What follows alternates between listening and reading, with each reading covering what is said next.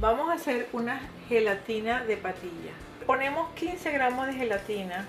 Lo que tenemos que hacer con esa gelatina es que la vamos a hidratar. Le ponemos un cuarto de taza de agua fría de la nevera. Para hidratarla la vamos mezclando con el agüita fría. La vamos a ir haciendo así. Vamos y hasta que nosotros veamos que está totalmente hidratada. Después de estar hidratada se le agrega media taza de agua más y se revuelve hasta observar que ella empieza a tomar temperatura.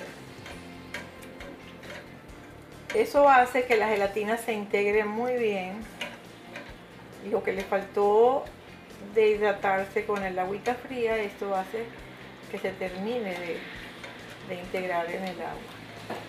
Ya al estar caliente, ya se retira del fuego y se mezcla con los otros ingredientes.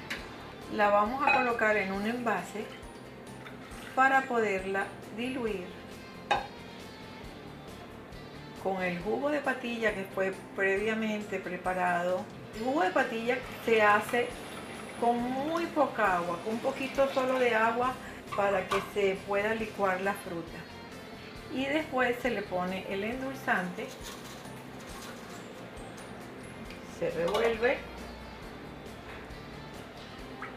Y después que sentamos que el endulzante ya está disuelto se le agrega la fruta picada. Muy importante el último paso es poner la gelatina en el refrigerador para que endurezca por 4 horas El de hoy fue de patilla, pero también en la creatividad de las personas puede ser de piña o de mango. Eh, salen exactamente unas tres porciones grandes de la receta de hoy.